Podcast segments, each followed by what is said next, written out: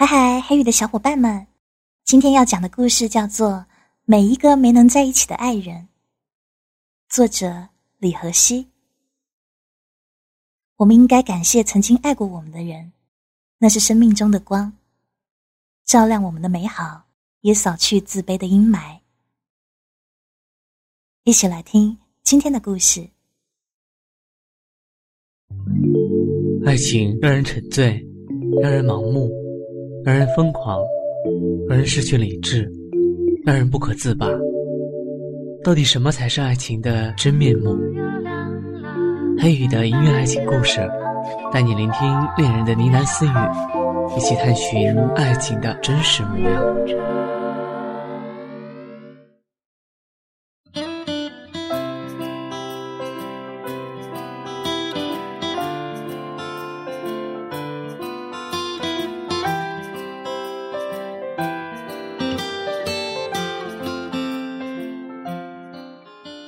最讨厌吃芹菜了。妈妈辛苦包好的芹菜肉饺子，她把碗推了老远。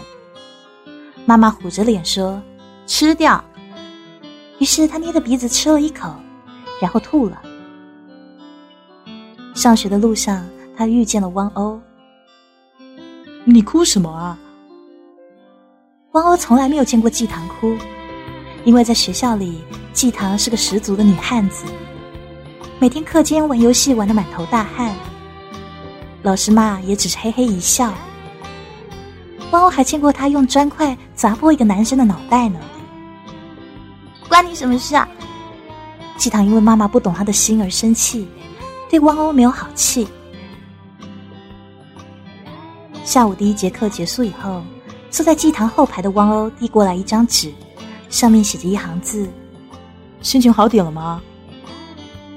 季棠回头瞪他，扑哧笑了。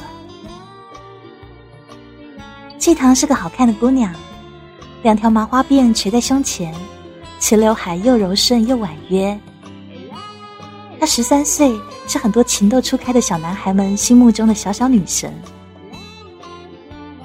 有个陈同学一直追她，用陈同学的话说啊，从小学开始，他就已经爱了她很多年。并且他追爱的方式特别粗暴，那就是寒暑假玩偶遇、勾引，还有贿赂季棠的双胞胎弟弟，每天放学围追截堵。王鸥撞见的那一次，就是季棠被陈同学和他几个朋友围截住。季棠小小的一只被堵在路口，却一点都不害怕，也不像一般的女孩那样会害羞。他让他们滚开。然后从脚边捡起了一个砖头，就砸了过去。一个小伙伴的脑袋立刻开了花，血流了一脸呐。陈同学本来的款款热情，立刻变成了暴怒。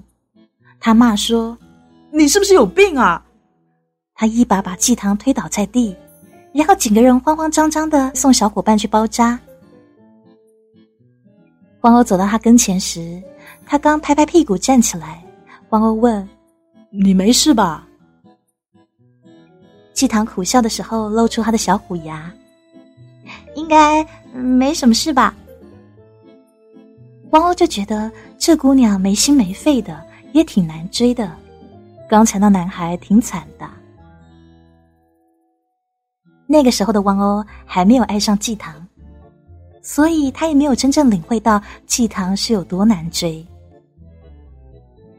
那个被打破头的同学请假了两天才来学校，季棠有几天都惴惴不安，但似乎并没有人找他父母要个说法，也没有老师拉他去办公室聊一聊。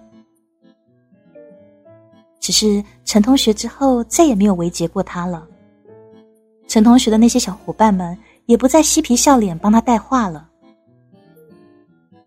季棠的内心漫过失落的涟漪。散了又来。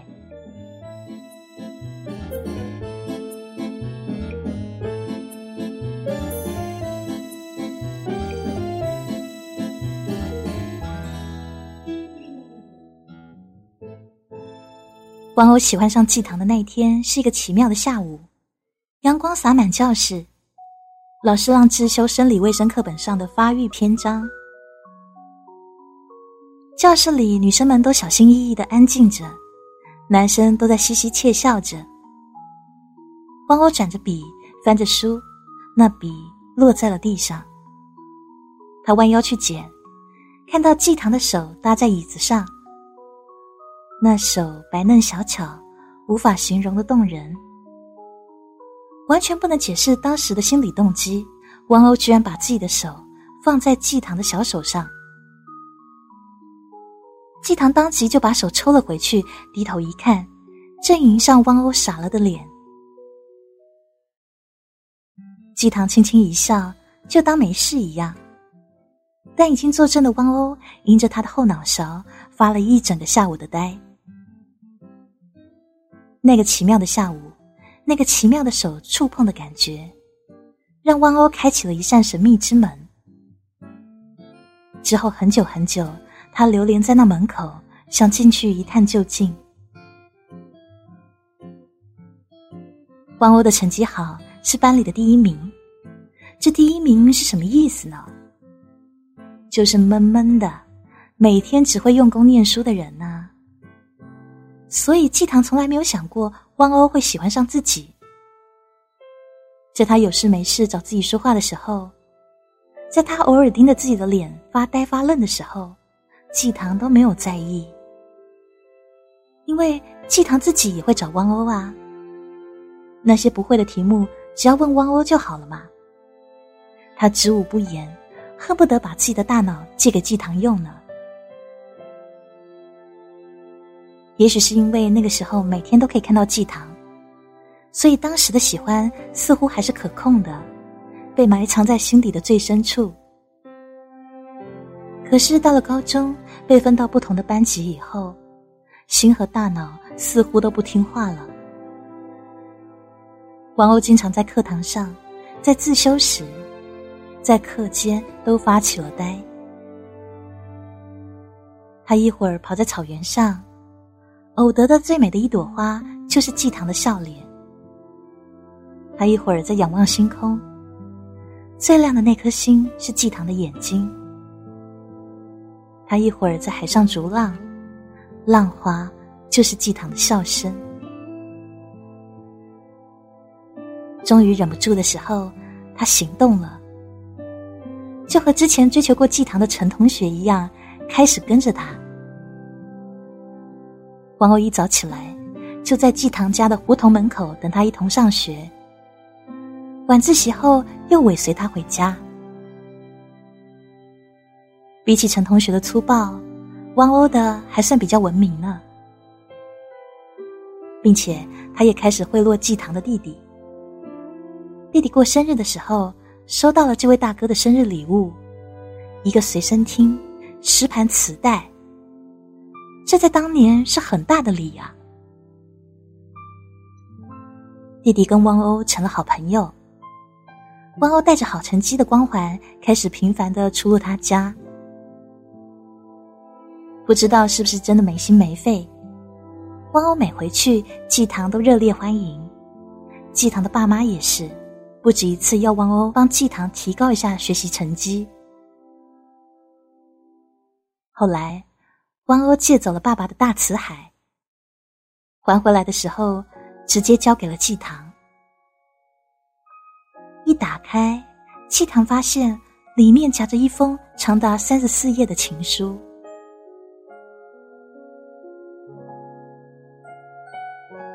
这情书，季堂只看了开头和结尾。开头是“亲爱的糖糖”，结尾是“我会永远喜欢你”。季堂收到的情书太多了，他根本没兴趣看这长篇大论的诉说对自己的喜欢。于是他把汪欧那信折了一折，藏了起来。他对汪欧只是朋友的感觉，觉得这人不错，而且靠谱。可是这么靠谱的人，居然也会想这事儿，他有点没办法理解了。更何况季棠是有喜欢的人的，还记得那个曾经粗暴的在他世界里围劫的陈同学吗？季棠曾经一直讨厌他，却在他不出现的时候开始怀念他。季堂想到自己曾经闯下的祸，或许就是陈同学帮他揽下了所有罪责吧。季堂准备给汪欧回封信，他趴在床上写完了那封信，大意是：“我已经有喜欢的人了，对不起啊。”但是，或许是被触动了心事，他的回信里大篇幅的讲述了对陈同学的怀念。写完了以后，他觉得很困，也有点惘然。他把那信塞在枕头底下，而第二天上学的时候，完全忘记了这件事。晚上回家，被父母叫进房。爸爸不知道抽了多少根烟，妈妈让他跪下，把他写的那封信扔在了他面前。那晚，季堂真是百口莫辩，大哭一场。倒不是生气郁结，而是父亲抽烟的凝重的样子让他心酸。他觉得他平静的家庭生活就这样被打破了。他觉得他好长时间都无法面对父亲的眼睛了。竟被撕碎了，扔进了垃圾桶。很长的一段时间，他没有再跟汪欧说一句话。就算汪欧依然去他家找他弟弟，就算自己的爸妈依然对汪欧很客气，而祭堂的少女心事也在顷刻间就被压抑。被掩埋了。其实情书一送出去，王欧就开始后悔了。而当季堂对他冷落冰霜了，他更是后悔不已啊！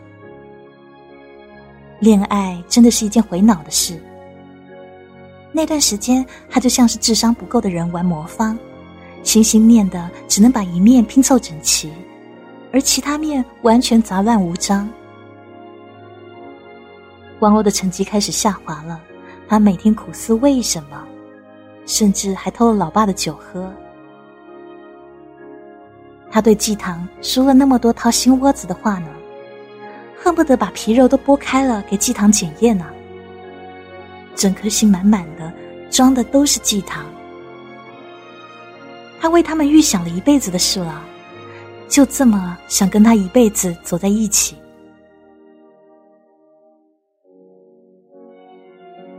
在季堂弟弟的告诫下，汪欧似乎明白了什么。于是，接下来的高中生活开始回归。高考之前，再也没有找过他。高考结束以后，两个人去了不同城市。汪欧打了无数电话给季堂，也写了无数的信。那些信雪花片一样的飘来，或者发进了季堂的电子邮箱。他只回复不。寒假回家，王欧又开始出现在季堂家，跟他弟弟一块混。后来有一次在季堂家吃饭，喝了酒，喝多了，他一把把正在收拾杯盘的季堂按倒在沙发上。他问他说：“为什么不接受我啊？”虽然他很快被拉开。但是季堂被他眼睛里的火给吓到了，王欧蹲在地上开始哭。季堂那个时候愈发的恼火，于是对着汪欧的屁股就是一脚：“你给我滚！”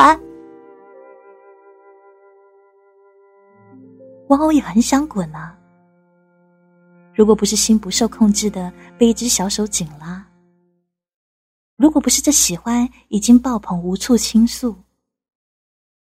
如果不是初恋，他想起曾经被季堂骂过滚的陈同学，只觉得自己或许比他还要可怜一百倍呢。很长的一段时间，季棠没有再见过汪鸥了。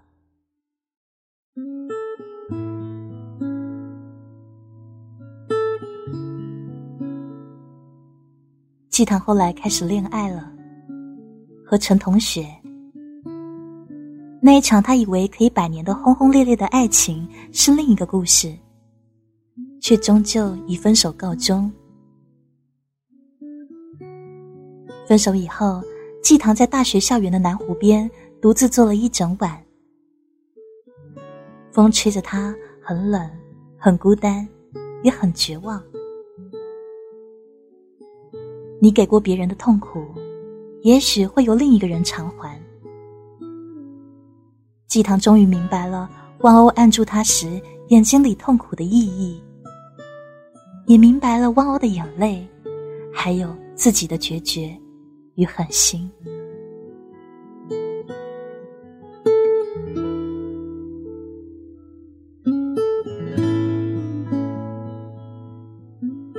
很多年以后。当季棠回忆起这段往事的时候，他说过一句话：“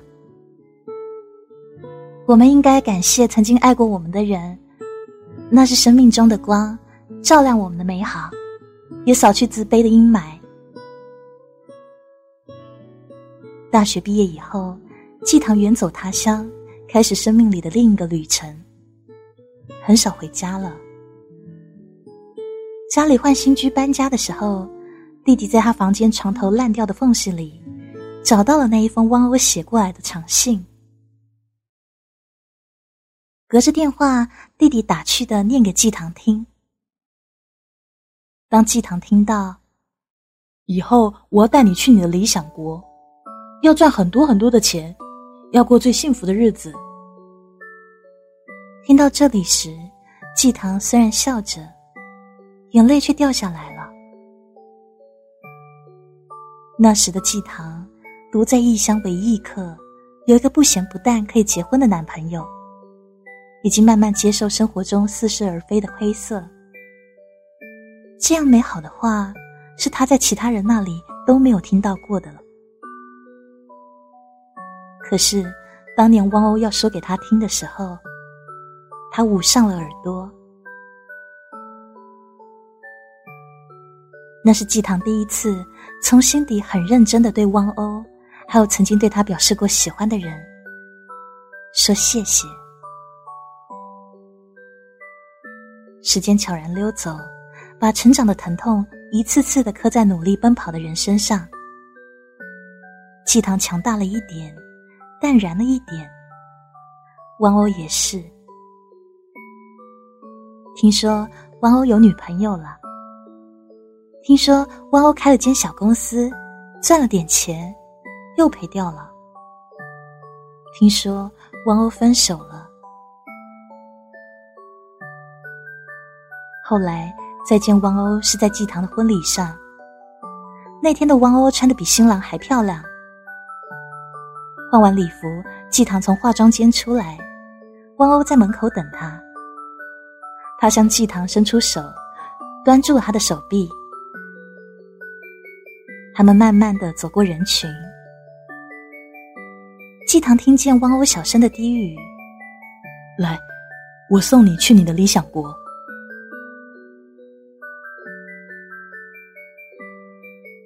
也许每一个没能在一起的爱人，都推送过彼此的幸福，而此刻，祝福是最好的再见。季棠回头对他笑。前尘往事，如云烟。